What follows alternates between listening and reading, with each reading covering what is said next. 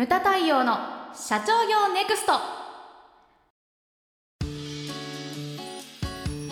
い、太陽さん今回はですね、はい。特別ゲストをお迎えして対談をお伝えさせていただきます。はい。え今回のゲストはですね新正美先生ということでえ新先生はですね卓越した経営力と抜群の実績でシェル石油日本コカ・コーラジョンソンジョンソンなどのグローバルエクセレント企業6社で社長職を歴任した名経営者。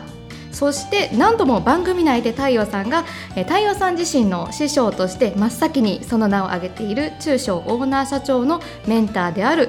新正美先生に今回はですね新時代のリーダーが学ぶべきことは何かこれから求められるリーダーシップとは何かお話をいただきたいと思います。はい、はい新しい先生よろしくお願いいたします。よろしくお願いしますね、シェル石油日本コカ・コーラそれからジョンソンジョンソンでもそうそうたるがね。外資系の,、はいあの経営者をずっとですね長年務められてます。あの私どもの日本経営合理化協会とのお付き合いは、えっとずっとですね、今日調べてきたんですけれどももう30年以上お付き合いをいただいてるんですね。じゃあ、あやちゃんが生まれる前だ。あ、そうですね。ちょうど生まれた頃ぐらいです。生まれた頃、はい物心つくぐらいーすごいですね。だってうちのですね、えー、と事務局長の成田が今日話してたら自分が24歳の時に担あの担当したと言ってました可愛い青年でしたよ。あのもともとはですねあの聞いてきたらですねジョンソンジョンソンの現役社長時代の時に、あのうちの創業メンバーの宮下がはいはい。講演依頼をしましてで、えー、と全国経営者セミナーでご講演をいただいたということが最初だったようです。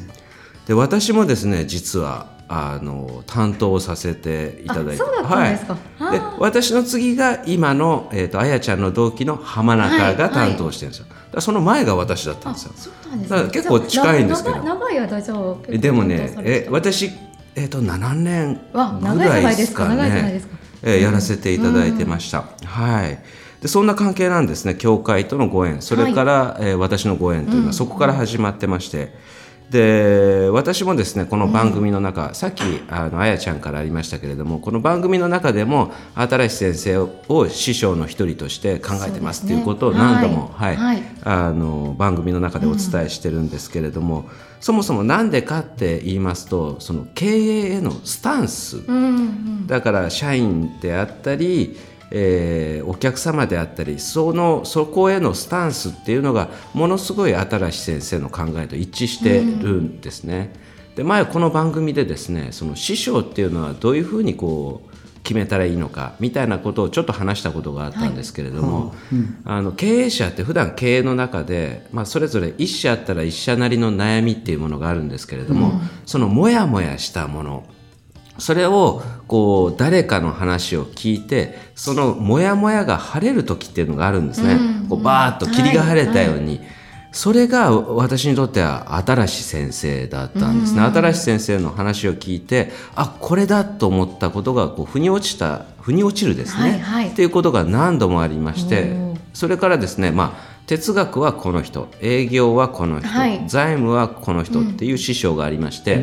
そのうちの理念って言ったらもう新し正美先生だというふうにこう私は考えてるんですね。理事長の書籍にも帯もそうですね。新しい先生がそうです書そうです。かれて。一冊目の、えープレジデント社から出てるですね後継者という生き方、はい。その帯に新しい先生のあれですね写真とあとコメントはい。をいただいてますね。はい、先生自身あれですよね。その師匠を持てということを私も何度も講演の中でお聞きしたことあるんですけれども、やはり師匠っていうのは持つべきものですよね。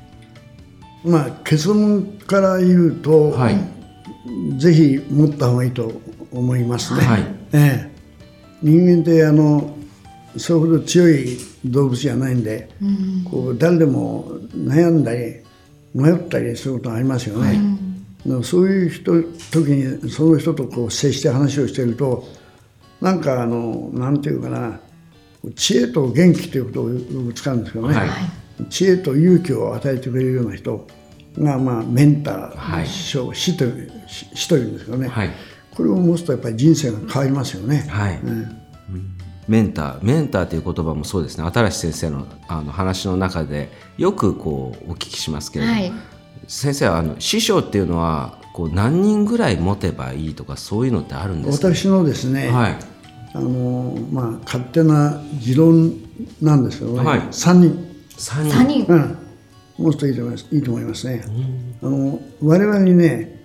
知識や情報を教えてくれる人のことをね、はいまあ、英語ではティーチャーっていう、はい。日本では先生って言うんですよね。はい。で我々にこのビジネスや経営の知恵やね生きる勇気を授けてくれる人のことをメンターという、はい。で日本では師と師というんですよね、師匠とか。これね3人持つといいと思いますよね。3人ということは要するに違ったあの背景違ったキャリア違った経験違った哲学のあのいろんな人の話を聞くとこっちの受けるインプットにこう膨らみが出るわけですね。はい。あんまりこうフォーカスもいいんだけど一点集中だとどうしてもこう限定的なのよね。この3人が欲しいなっていうのは私のね若い頃からの持論でね、はい。まあ、持つようにしてきたんですけどもね、うん、3人っていうのがキーナンバーだと思いますよね。はい、私もそう思いますね。一人の人だとやはりその偏っちゃったりですとかですよね。そうそうなんですよね。こうじゃなきゃいけないっていうふうにこうなってくるんで、えそうするとその経営っていうのはこのあるべき論とかだけじゃいかない部分っていうのが非常に多いんで。だからこう多いこう情報量っていうのをこう持つっていうのはやはり大切なことですよね。うん。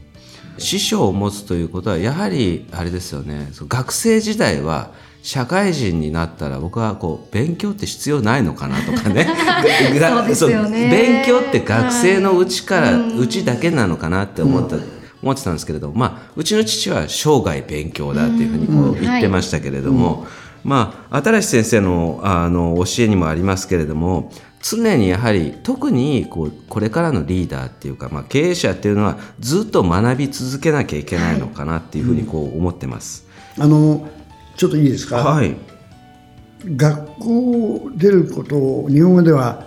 卒業って言いますよね、はい。でそそのセレモニーが卒業式ですよね、はい。で英語ではあの卒業のことをコメンスメントって言うんですよね、はい。コメンスメントと言ったりコメンスメントセレモニーって言うんですよね。でコメンスメントってのはどういう意味かというとあの始めるって意味なんですよ。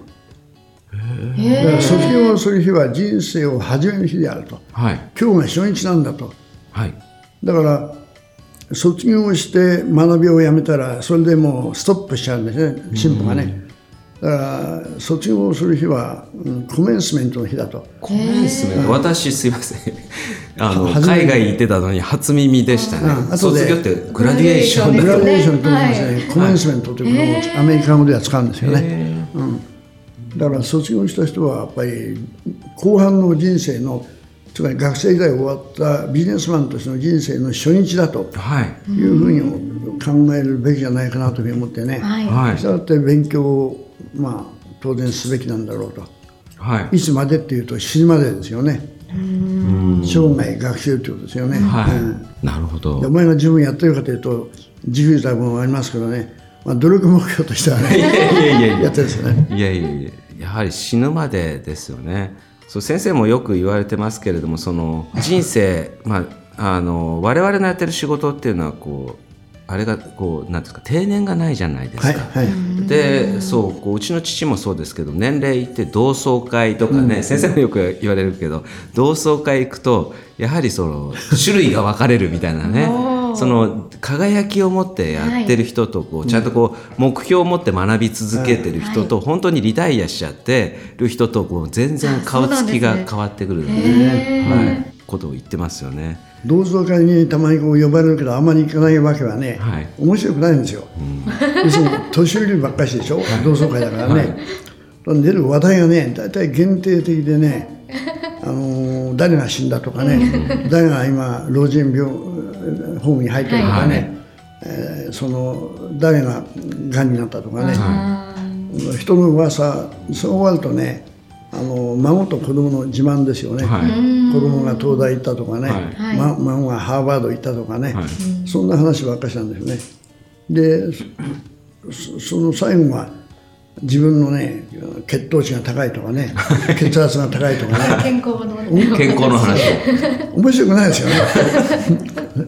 つまりあの老人は過去を語り、はい。若者は未来を語るということがありましてね、老人の同窓会はね過去過去の話とね噂話なんですよ、だから面白くないですよ。あんまり出ないんですね。若者は未来を語る、はい。日本の将来をねどうするんだとかねそんなような話はねもう全く出ないんですよね、これはウェイスト・オブ・タイムであると、はい。いうことで出ないちょっと生意気だけどね。いやいやいや本当にそう思います、やはりこう学び続けることっていうのはやっぱりこう重要なことですよね、そうだと思いますね。学ぶことをやめた瞬間から人間は年を取りますよね、まあ、まずあのこう自分が私もよく言うんですけれどもその新先生もよく言われるのがこうリーダーとフォロワーの関係ってよく言うじゃないですか。で経営者っていうのはやっぱりリードする人だからこうリーダー、はい。それで、はい。はいじゃあ社員さんは何かって言ったら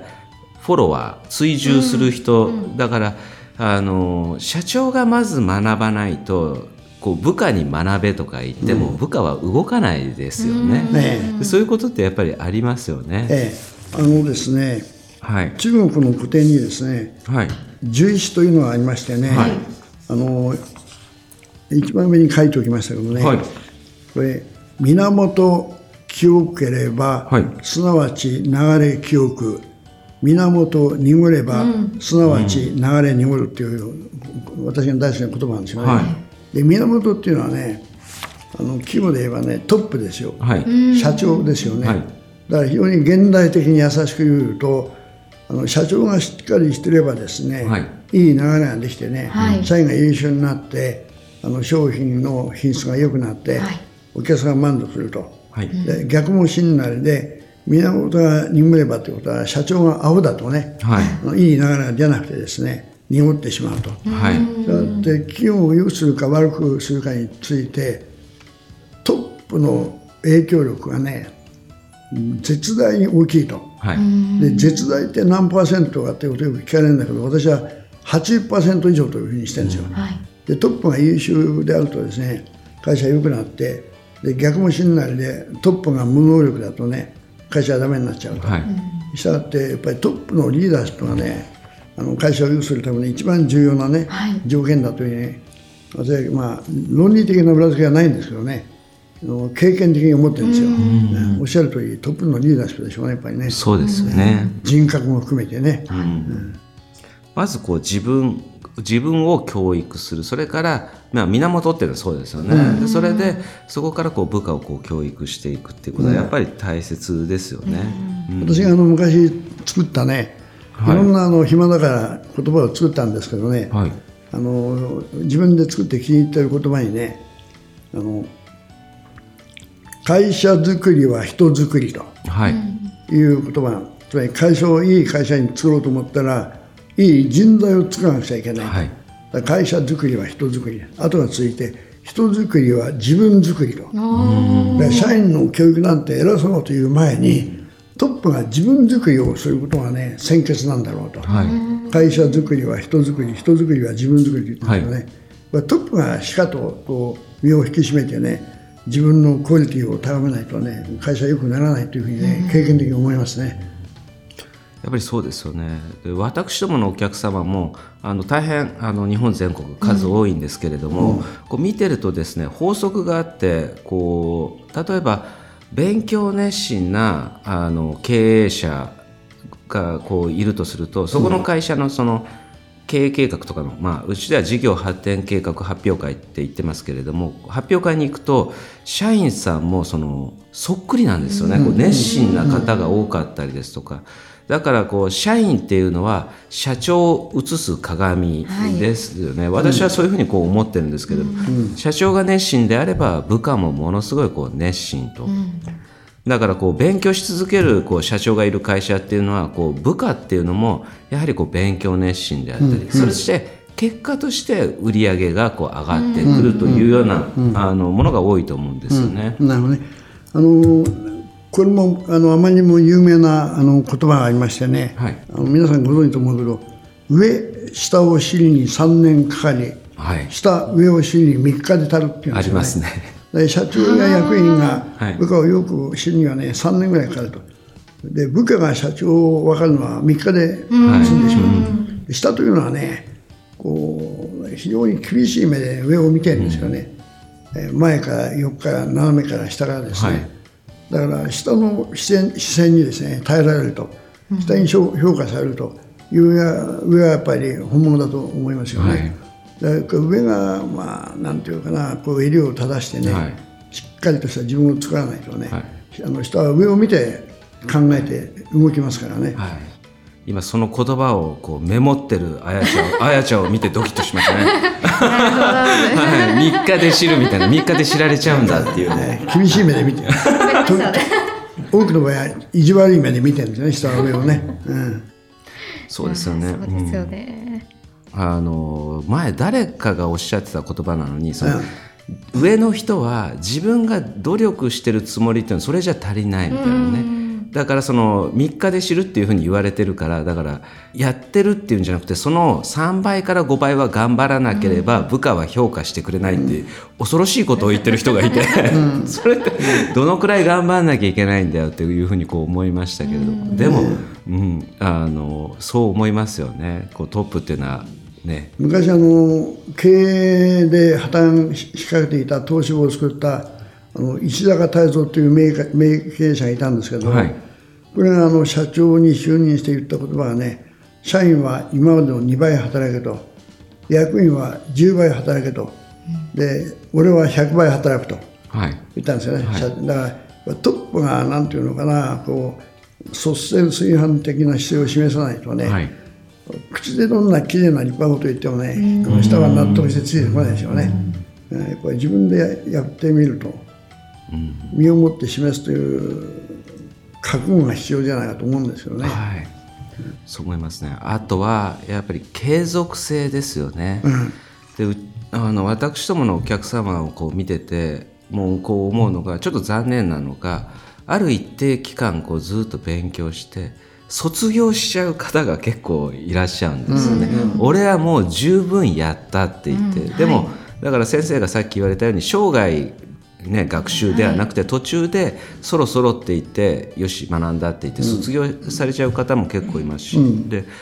九州のですねお客様がものすごい面白いことを言ってたんですけれどもあの九州の社長会って言っても、今はもう会長になられてる方がほとんどなんですけれども。9割方かなその社長会の中で。だから会長会って言ってもいいと思うんですけれども、でその方々とこう飲んでた時に言ってたのがですね、勉強すれば何ていうんですかねこう売上利益をバンバン上げられるとは言わないけれども潰れることはない、だから俺たちは勉強し続けるって言って、その方たちはあの会長になってもあの続けて私どもの勉強会にずっとお越しいただいてたりとか、やはり継続性ってものすごい重要ですよね。そうでしょうね、うん、あの江戸時代の末期のね幕僚っていうのはいわゆる今で言うと大臣格の人にね、はい、後で死刑になったんだけどね小栗幸助之助という人がいたんですよ。はい。でこの人が言った有名な言葉でねあの私が好きな言葉がありましてねその一言にして一つの言葉ですね。一言にして国を滅ぼす言葉がある。なんとかなるだろうという言葉だった一言にして国を滅ぼす言葉がある。なんとかなるだろうという言葉だと。いうこれはね国を滅ぼす。だからなんとかなるじゃなくてなんとかせなあかんということだと思うんですよね、うんうん、えー、だからその会社の中に何とかせないかんという健康な意味のね危機意識がある会社はやっぱいい会社ででそういう会社は共通項としてやっぱり自分トップからその学ぶという姿勢を示してますよね。と社員はね見るような見ないような顔してね上がやること見てますからね、うん、あうちの社長よく勉強してるなというとねやっぱりこうだんだんと真似するようになるんですよね。あの10年ぐらい前にアメリカで流行った言葉にあのラーニングオーガニゼーションという言葉にしてね、直訳をすると学ぶ組織ですかね、はい、だからアメリカの企業でも日本の企業でもねトップから学ぶという姿勢があってね学ぶという習慣を持っている会社はねやっぱり強いと思いますよね。でおっしゃる通りねあの太陽さんがおっしゃる通り学んだからすぐ良くなるという保証はないんですよ。でも学ばない会社はダメになるという保証はあるわけですよ。まあそうですよね。学ぶということは十分条件ではないけどね、うん、企業の永続を図るためのね必要条件だろうというふうに概念規定というかな、してやっぱり学んだ方がいいのかなというふうに私は思ってるんですけどね。ムタ太陽の社長業ネクストは全国の中小企業の経営実務をセミナー、書籍、映像や音声教材、コンサルティングで支援する日本経営合理化協会がお送りしました。今回の内容はいかがでしたでしょうか？当番組で取り上げてほしいテーマやご質問などございましたら当番組ホームページ上からお寄せください。お待ちしております。それではまた次回お会いしましょう。